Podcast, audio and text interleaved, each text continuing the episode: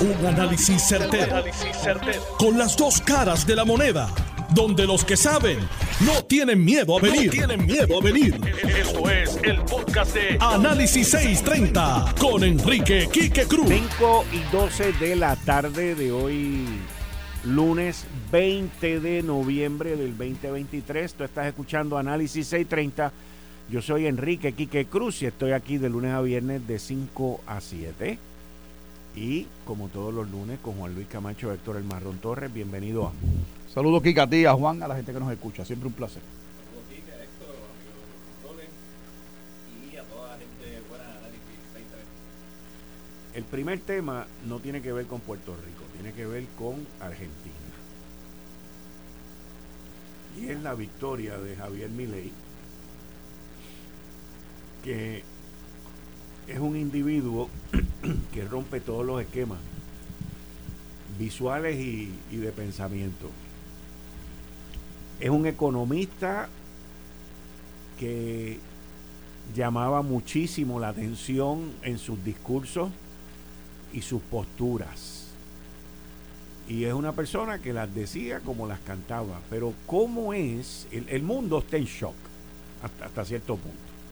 Pero miren, miren por dónde fue que él empezó. Escuchen este discurso de hace unos días, cuando Milei eh, se refería a los zurdos de mierda. Esa palabra no, es bip. No, está apagado. ah, ok. ¿Viste? Aprendí, está apagado. Pero ese mismo es. Yo le puse los bip aquí. Mala mía, mala mía. Vamos a escuchar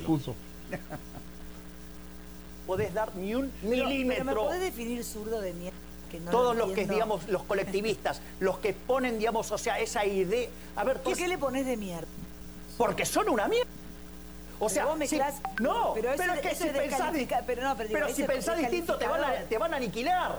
Ese es el punto. Es decir, vos al zurdo no le podés dar un milímetro, porque le das un milímetro y lo toma para destrozarte.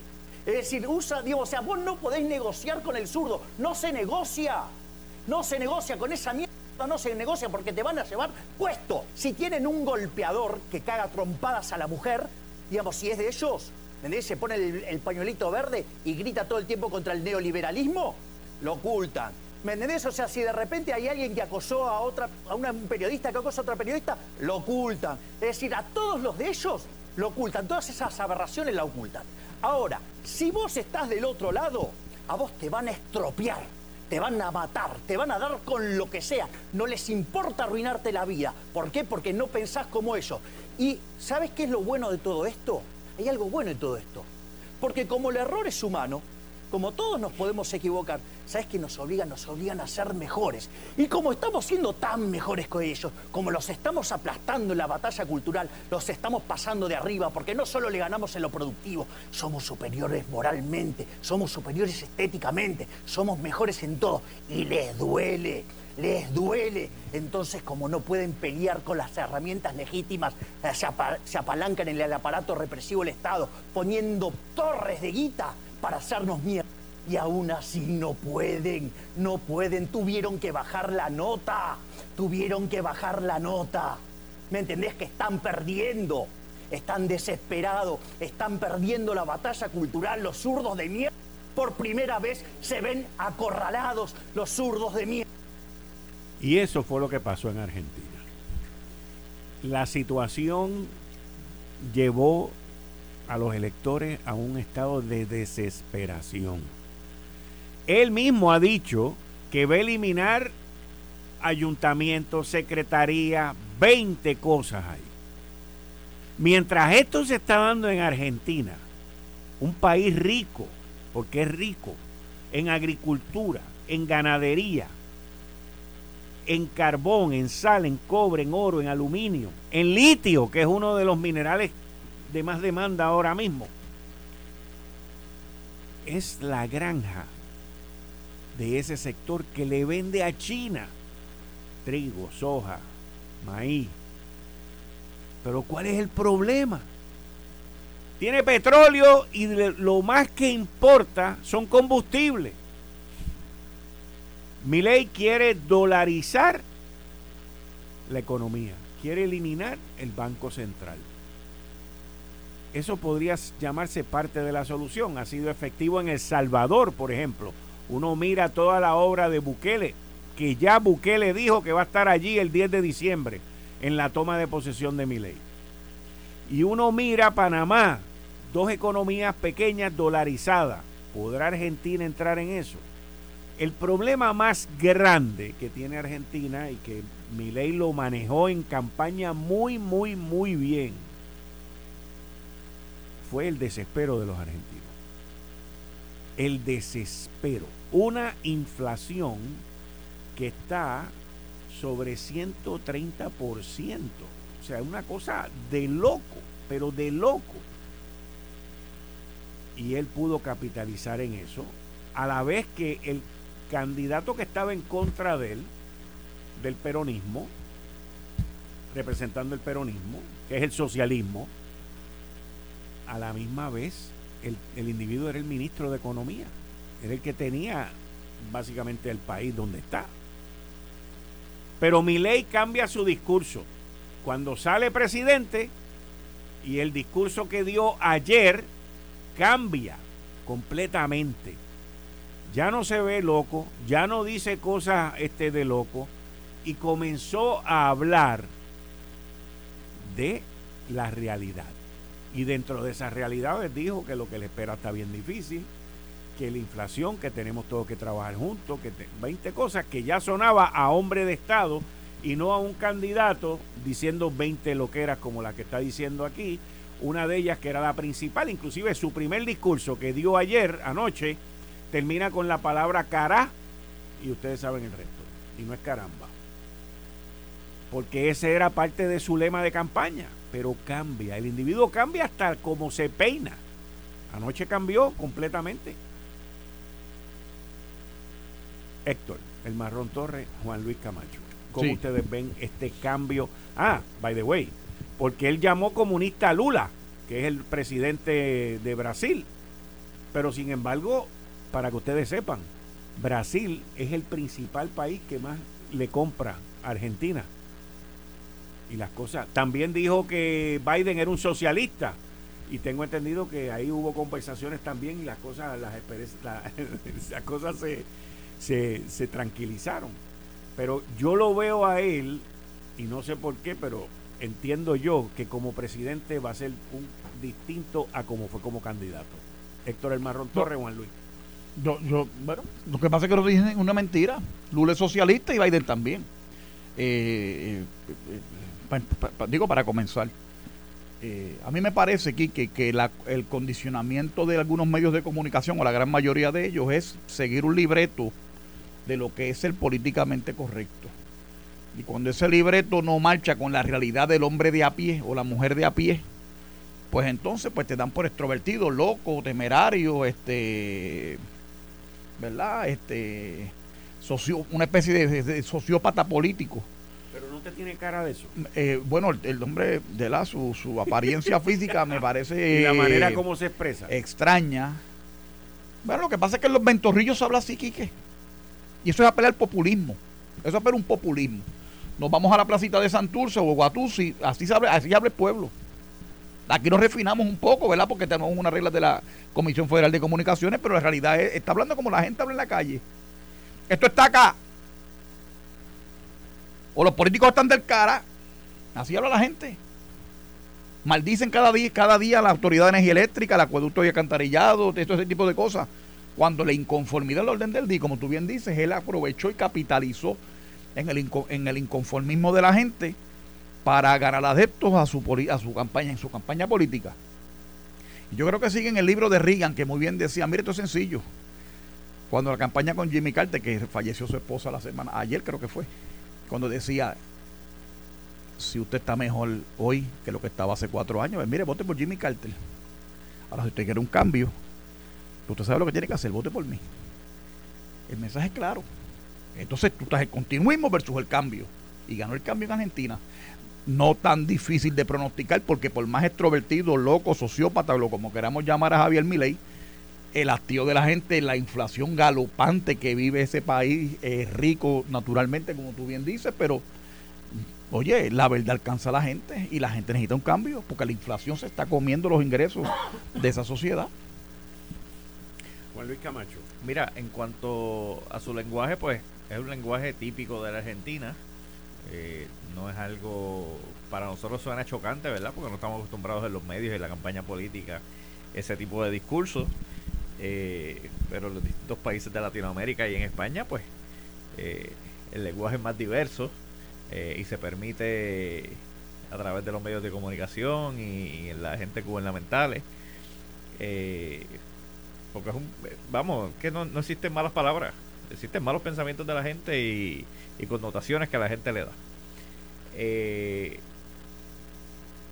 mi ley, pues, ese cambio de imagen lo verás en los próximos meses cuando vaya a tomar posesión, pues también un, un cambio aún más, eh, como dicen en Yauco, a cepillado. Eh, y es normal, ¿verdad? Eh, yo creo que sus posturas, aunque son para algunos radicales. Yo tengo mi hermano que, vivió en Chile por, muchos, por muchos años. Y que se casó con una chilena, ¿verdad? Y, está bien metido en esto de la, de la política en Latinoamérica.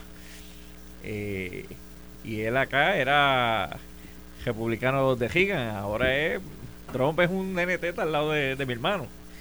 Eh, porque vio lo que lo que se lo que se trabaja con, la izquierda en Latinoamérica y que lamentablemente aquí y en los Estados Unidos algunos lo ven como la gran cosa y, quieren copiarlo. Eh, y esa izquierda, pues, cuando se le señala, rápido es que tú no eres inclusivo, es que tú no eres esto, que tú no eres lo otro, y estás atacando a la sociedad porque son ellos el centro de atención. Pues mi ley acabó con eso. Llevó un discurso de cómo él cree que deben hacerse las cosas, eh, la gente lo compró. Ojo a los que quieren segundas vueltas en Puerto Rico. Yo no he escuchado a nadie hablar de eso. Los que quieren segunda vuelta, pues mire, ahí tienen segunda vuelta. Ahí tienen a Milei ganando la segunda vuelta. Por más. Pues esas son las cosas que pasan. Y, y, por ahí hay muchos pidiendo segunda vuelta, segunda vuelta, porque el gobernador ganó con 33%. Pues yo soy de los que creo que uno gana con lo que hay. Eh, así que pendientes a, ese discurso izquierdoso, aquí no estamos en un insularismo de, de 100 por 35, las estrategias que usan esa gente a nivel ahora en la política puertorriqueña son las mismas que por años están llevando en Latinoamérica y en otros países del mundo eh, y que algunos aquí festejan y aplauden y después las rechazan diciendo no, eso, son esa gente, nosotros somos distintos, pero a la hora de la verdad pues son igualitos que ellos. Pero fíjate, ahora que tú mencionas eso de la segunda vuelta, en, aquí miran mucho, no tanto lo que está pasando en, aunque participan con los países socialistas de la OPAL y todo esto allá en, el área sur, en América del Sur, pero también miran mucho el de lo, de España, el, el, ejemplo de lo que pasó con Podemos, Iglesias y toda esa gente que terminaron ya en el olvido. Inclusive Sánchez los acaba de dejar fuera completamente y fueron los que lo ayudaron a él al principio a llegar al poder. Pero ahora en España se ha dado un elemento que es legal, la constitución lo permite, y es que es el que ganó, que fue Feijo, pues tiene la primera oportunidad de hacer la alianza para ser el, primer ministro y no logró llegar a los 176 diputados. Y al lapso de tiempo de no llegar, pues se le da la oportunidad al segundo, que fue Sánchez y Sánchez fue y, logró aglutinar a 179 diputados. En España lo que hay es un bollete brutal ahora mismo, porque Sánchez negoció una serie de cosas que inclusive van en contra de la constitución. Y de lo más que se habla es de la amnistía que le está dando a este grupo de personas que son separatistas. Pero eso me imagino que será algo, ¿no? la parte por lo menos de todo lo que yo he visto y he leído, será algo que se dirimirá y se, verá en, en, la Corte Suprema de España. Pero ese es el ejemplo que buscan aquí también en la segunda, o sea, sobre la segunda vuelta. Lo de mi ley es un fenómeno que Bullrich, Patricia Bullrich y Macri, que fue presidente de Argentina hace unos años atrás y, y Macri fracasó. Macri venía no de la manera como viene mi ley, pero Macri venía con una mentalidad más de empresa privada, más esto, más lo otro, más de derecha y fracasó. El temor mío es que este le pase lo mismo, porque tienes un gobierno que está impregnado por más de 20 años del kirchnerismo, o sea, de, los Kirchners y de todos sub, sub, sub, sub, sub, que, están ahí, eso está ahí. Y, y si tú miras porque yo miraba, o sea, ¿qué, qué, qué fue lo que el desespero? Uno dice, uno habla de la inflación, la inflación está de madre. Yo estuve en Argentina en el 2003 y ellos acababan de salir de una de las crisis más grandes que había en aquel momento. Pero saliendo, o sea, yo llegué allí, todavía estaba prácticamente regalado. Y la gente se veía el dolor, se veía el sufrimiento que esa gente había tenido en esa crisis. Aquí en Puerto Rico hemos ido a través de una crisis de quiebra y aquí no ha habido el dolor que hubo en Argentina o que han habido en otros países. No lo ha habido. No lo ha habido simple y sencillamente por los fondos del huracán María y por todo el billete que en Estados Unidos han mandado para acá. De lo contrario, aquí hubiese habido el sufrimiento que ha habido en otros países. Pero cuando tú miras un país agricultor, un país que produce petróleo, sin, sin embargo es uno de los importadores más grandes de combustible, de gasolina, de gas licuado. Produce carbón, sal, cobre, oro, aluminio, litio, ganadería, distribuye, produce, tú, tú podrías decir, caramba, ¿y porque esta gente no salieron bien cuando explotó la guerra de Ucrania, que se formó una situación con los granos a nivel mundial? Brasil es el principal importador de granos de China también, pues solamente queda una cosa, la corrupción. La corrupción, que no le llegue el dinero ni a los argentinos de abajo, ni le llegue el dinero al gobierno. Es lo único que puedo entender que es lo que los está matando a ellos. ¿Cómo este señor va a atacar eso? No sé, mi, Pero, mi preocupación principal sobre esto es que hay una diferencia bien grande entre dar clase y manejar un gobierno. Eso es así, y aparte de eso, la, la mala gestión gubernamental, eh, que no necesariamente es corrupción, porque mira, la Junta de Supervisión Fiscal de los Argentinos el Fondo Monetario Internacional eh, y los han financiado y los llevan financiando por demasiado de mucho tiempo a Argentina. El último préstamo fue de 44 mil millones cuando estaba Macri. Claro, y entonces hubo una demanda hace unos años en un tribunal de Estados Unidos que, la ganó que tenían que los 12 mil millones de pesos. Y, y Argentina es un país que lo tienen, oye, clavado, pero bien clavado a nivel internacional. Por eso este señor plantea inclusive eliminar el Banco Central de Argentina, que yo no sé cómo va, yo no el problema de este discurso es que cuando tú te haces esclavo de las palabras y llegas a guiar y te toca guiar el carro, a veces la, tienes un reality check que te dice, espérate, espérate, una cosa es con guitarra, otra cosa es con violín. Y lo que yo dije, tengo que ver cómo cumplo, pero de una manera, porque no por querer, ¿verdad? Si te quedas con el guía en la mano, con el campo, con la palanca de los cambios, pues tú sabes que vas a estrellar el carro y te puedes matar. Y yo no sé si es la madurez políticas por la manera verdad de este señor ser para bregar con eso. Estados Unidos tiene un sistema de pesos y contrapesos que el sistema se, auto, se autoprotege. Eh, yo no sé si en Argentina haya eso. ¿Tú te acuerdas del el corralito en Argentina? Que fue otra tragedia allí cuando la gente los bancos cerraron y no pudieron retirar su dinero depositado en los bancos de, los argentinos. No podían retirar el dinero de los bancos de Argentina. Eh, y es un país que ha vivido pese a ser tan rico, eh, unas situaciones bien adversas. Habrá que ver, ¿verdad? Uno desea lo mejor siempre, pero en el caso de Mauricio, de, perdóname, de, Javier Milei, pues habrá que estar atento porque va a ser un, fenómeno interesante. A mí me recuerdo un expresidente de Ecuador que terminó residenciado, se llamaba Dalabu Karan, creo que era. Y yo sé cuál que, que lo deportaron, que se metió a hacer un concierto una vez con una bandana en la cabeza y terminó botado del poder y entonces, pues estos populismos, tanto de extrema derecha como de extrema izquierda, se vuelven, se vuelven este, peligrosos para las personas que lo lideran. O sea, se vuelven peligrosos las personas que lo lideran cuando no tienen esa madurez política de poder eh, gobernar con, con raciocinio. Eh, estás escuchando el podcast de Noti1. Análisis 630 con Enrique Quique Cruz. Con Juan Luis Camacho y Héctor El Marrón Torre. Bueno, habemos candidatos. El Partido Popular Democrático en San Juan logró resolver una de las situaciones más difíciles que encaraba de camino a las elecciones del 2024 con Terestela González Denton.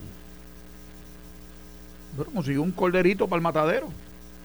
Que aguante el palo ahí para ver si puede meter un senador en, por el distrito de senatorial y ayudar al amigo nuestro que viene aquí, eh, que está corriendo por el precinto 4, se me escapa el nombre. El, Manuel Calderón. Manuel Calderón. ¿Es Este, el 3 o el 4? El 4, el 4. El 4. eh, que bajó votos a- que bajó, le bajó bastante voto a, a nuestro amigo eh, Víctor Pared a ver si verdad ella puede aguantar el palo y yo mira estas cosas se analizan y la gente de verdad que tienen una veces se van se van por, por- por- ¿no? se van por la marginal y no el candidato del Partido Popular si yo me hago popular mañana y corro por el Partido Popular tengo 50 mil votos en el saco de populares porque oye porque el Partido Popular y el Partido No Progresista puede postular a Mickey Mouse o el Pato Donald y va a sacar una cantidad de votos en el voto íntegro. Eso es así. Hay que ver qué diferencia puede hacer la señora Denton, como la llegó a hacer Carmen Yulín en las elecciones del 2002. Pero yo creo que no son comparables, fíjate. O yo, bueno, no sé. Bueno, lo que pasa es que Carmen Yulín era política, activista, había sido representante, presidente de las mujeres populares y no sé, Juan Luis sabrá qué más. Y eh, esta señora es una burócrata que dirigió la compañía de turismo, me parece, y ha mantenido, eh, se ha mantenido un perfil eh, entre la empresa privada y ocupar alguna jefatura de agencia. No sé si dirigió alguna otra más allá de turismo. Yo, fíjate, eh, yo lo que creo es que van a ser unas campañas completamente distintas e inclusive ayuda al, a la competencia del Partido Popular overall como partido. O sea, le abona. Aunque sea una causa perdida o que se entienda que hay una causa perdida y en política tú sabes que no hay causas perdidas. eh, pero yo creo que en términos de candidatura le abona algo positivo al Partido Popular Democrático, no solamente en San Juan, pero en el overall, porque le resuelve el bollete que tenían en San Juan de no tener a nadie. Y no es alguien, yo la conozco a ella, o sea, no es alguien que, eh, o sea, que no, es alguien que, que está llenando un espacio nada más. ¿Tú entiendes lo que te quiero decir? O sea, es alguien que tiene peso, es alguien inteligente, es alguien que piensa, es una persona que conoce la industria del turismo y San Juan se nutre del turismo con todo lo que tiene allí. O sea, que es alguien que, que no... lo- los demás que tú oías por ahí, y, y sin quitarle sin quitarle mérito, pero Baez, por ejemplo, pues Baez tú sabías que venía de paracaídas. ¿sabes? Y así, o sea, yo, yo creo que ella va a traerle, por lo menos, en mi opinión, un poco de estabilidad política a los populares en San Juan, vamos. Eh, yo diría que eso es lo que trae. Mira, eh, sin duda alguna, yo que estoy visitando por allí en, la calle, eh, desde el que comenzó el rumor de Terestela, contrario a otros compañeros, el popular sintió confianza en San Juan. Eh, y lo veían con buenos ojos de que llegara y aspirara. Eh, asustado estaba yo que no salía el anuncio finalmente, gracias a Dios salió. Eh, y el ánimo que ha dado dentro de la base popular en San Juan, pues es algo positivo porque no, no se vio en la pasada elección eh, con la campaña de, de la amiga Josana López. Eh, vamos, Josana tenía muchos factores en su contra que no eran de ella. Eh, Carmen Yulín, pues, cogió de, de ser el, el parapeto de, de la humanidad y, y todas las peleas las quería casar ella y todas las discusiones dentro y fuera del partido eh, y con Estados Unidos y para alguna gente era bonito pelear contra Trump, pero había una- un contraste con lo que estaba pasando acá en Puerto Rico. Eh, y yo creo que todos esos ¿verdad? Entonces mejunje de factores afectaron a Josana, que era excelente candidata. Josana tenía muchísimas cualidades eh, para ser candidata a San Juan o, a cualquier otra posición. Lamentablemente, pues, eh, tuvo muchos percances, inclusive, faltando casi un mes para las elecciones, se rompe un pie y, y prácticamente no podía caminar. Esa, es la realidad. Cuando mataron a aquella muchacha. Pero ahora, no, mira, nos enteramos ahora que lo que pasó en San Juan con Rosana fue que se rompió un pie. Bueno, pero a un, mes, a un mes de la elección. Yo me acabo de enterar de esto pues, pues, ahora. pues te voy a contar. Rosana, Rosana y mucha gente del comité de San Juan están vivos, gracias a Dios, a que se rompió un pie. Porque el día que se rompió el pie fue el día que hubo el tiroteo ahí al lado de un restaurante en la Hubbell, que mataron a una muchacha eh, de cantera. ¿Te acuerdas aquel video del tiroteo que tirotearon una, una, tacoma y chocó contra el restaurante allí en la Hubbell? Ese tiroteo ocurrió a las 9 de la noche y esa noche se dejaba allí una caravana de Josana López. Y Josana, en una de las comunidades de San Juan, se bajó de la guagua y tú, dio un pie, ¿verdad? una pisada en falso y se rompió un tobillo. Y arrancaron para el hospital y se acabó la, la actividad. Si esa gente hubiese estado en el comité, hubiese sido una tragedia mayor lo que pasó ese día. Ese es el, llamado caso de Pinky Kirby, ¿verdad? Que mucha gente la, lo recuerda, ¿verdad? Eh, y un mes antes, pues andar con un yeso no, es fácil. No te da tiempo a caminar y qué sé yo. Yo no digo que ese sea el factor final, pero obviamente. Pero lo mencionaste y lo traiste Bueno, pero, pero te afecta.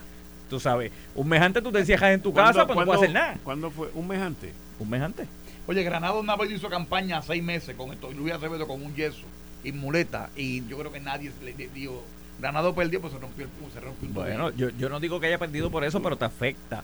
¿Sabes? Quizás quizás la DJ era por una cantidad y terminó por otra, porque tuviste que prácticamente esconderte.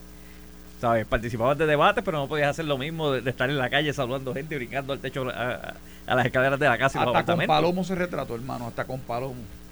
¿Quién, Granado? Eh, no, no, eh, Rosana. Rosana el candidato contra Miguel Romero en la primaria. Y el oye, trató de ganar, hizo la campaña que pudo, hizo su estrategia y, perdió. Y hasta el este logo, era malo porque alguien le dijo que. Eso tiene nada que ver con la pierna. Que, dentro, dentro de Josana estaba San, ¿verdad? Y le pusieron Josana Juan en los logos y tú no entendías qué era, pues son cosas que uno, ¿verdad? Eh, errores que se cometen. Pero Terestela, eh, yo creo que, que da un contraste a, a otro tipo de candidato que vamos, no es Carmen Yulín, concujo con, con Quique, eh, que no, no, es lo mismo, ni se escribe igual, ni en el mismo momento. Eh, pero yo creo que Esther Estela llena un espacio eh, y da un ánimo distinto a los populares en San Juan y puede hacer un trabajo y no hay pelea pequeña, ni contienda imposible. tiene que hacer un trabajo ahora, no es simplemente llegué y estoy aquí. Ahora tiene que hacer el trabajo para eh, organizar San Juan, eh, llevar una campaña de medios y de, y de mensaje, ¿verdad?, a los sanjuaneros y hacer un contraste con lo que está pasando con Miguel Romero, eh, que sin duda alguna es distinto a lo que hacía Carmen Yulín, pero los sanjuaneros merecen más. Y yo creo que Terestela puede ser esa persona que le, que le traiga más cosas a San Juan que le hacen falta eh, y que el gobierno actual no lo está, no lo está dando. Pero Jennifer anuncia, ¿viste? ¿Ah? Jennifer anuncia, va, a hacer otro anuncio. El anuncio del anuncio del anuncio del anuncio. Va a hacer otro anuncio más. ¿Cuándo? En los próximos días, Quique. Pero ya no anunció hoy. Pues anunció que va a hacer un anuncio. Va a anunciar quién la va a acompañar. En Pero eso es el 3 de diciembre. Sí. ¿O es antes del 3? No, el 3 de diciembre. ¿Hay otro anuncio antes del 3? Ella está como las películas estas de, de la Metro Goldwyn Mayer. Ella está anunciando. Coming soon un anuncio de que viene el anuncio. Esto es como Ricky, que estaba con el mensaje detrás del mensaje y el mensaje, pues esto es pues la misma gente. Son la misma gente, son los mismos chefs. Como está el traidora. no tienen cara. pero fíjate, son los mismos yo, yo, tengo una pregunta, la zumbé en Twitter hoy y ningún PNP se te voy a contestármela. ¿Por qué ahora todo el mundo quiere hacer el mensaje en casa de Barbosa y van a casa de Barbosa a hablar de FG? ¿Por qué no van y lo hacen en casa de FG? Porque Tío Di no lo deja llegar. Nadie dice, vamos a hacer un mensaje en la casa del fundador del Partido Nuevo. Vamos a Ponce, a casa FG. Ah, no, pero es que es sobre una mansión y no se podía. Y aquí dice, no, es que esta humilde casa de madera en, 1860 sobre una tremenda casa, ¿sabes? Yo pregunto. ¿es Elmer o no es Elmer? Nosotros dijimos aquí el 19 de octubre que era Elmer. ¿No te acuerdas? ¿Te acuerdas cuando lo dijimos aquí? El 19 de octubre lo dijimos. Pero es que yo creo que él no puede correr porque él no es elector buena fide de Puerto Rico. Pero ¿por qué no? Si Sí. Ricky, Ricky pudo correr y no era electo bona fide de aquí, él no vivía aquí. ¿Cómo no? Espérate, espérate, espérate. ¿Cómo que Ricky no es elector buena fide de aquí? Ricky no vivía aquí. Y él votó aquí, Quique, en el No, pues 2012. yo sé que votó, y pero- votó en el 2008 en la primaria Sí. donde participó su papá y siempre participó en la política electiva de Pero él no vivía aquí. Oye, me te expliqué el término ánimo revertendi. Ricardo Rosselló es puertorriqueño, vive aquí Y él me de Puerto San Él es Juan. de Yauco, ¿cuál es el problema? Pero él el que no votó en las elecciones pasadas y está inscrito para votar en Virginia. Él no votó por Wanda. No votó por Wanda. Mira si, mira si Qué es. No, porque él se fue antes. Ajá. Y en las elecciones de 2016 votó por Ricky. Ah, esa parte. Tú yo estabas no la hablando de paracaidista. Ese es el padre del paracaidismo político en Puerto Rico. ¿Es, marín, ¿Es marín o es del, del Air Force o qué es eso? No Mira, sé. pero yo, sea Elmer, sea Gorila, sea Crazy Glue, no pega, olvídate de eso. O sea, vamos para otro tema. Ya, mira, ya le tienen, ya le tienen. Ni Ramón con- Luis ya le ni- sacó. Ni con Elmer, ni con Gorila, ni con Crazy Glue pegan. Esto fue el podcast de Notiuno. Análisis 630 con Enrique Quique Cruz. Dale play a tu podcast favorito a través de Apple Podcasts, Spotify, Google Podcasts, Stitcher y notiuno.com.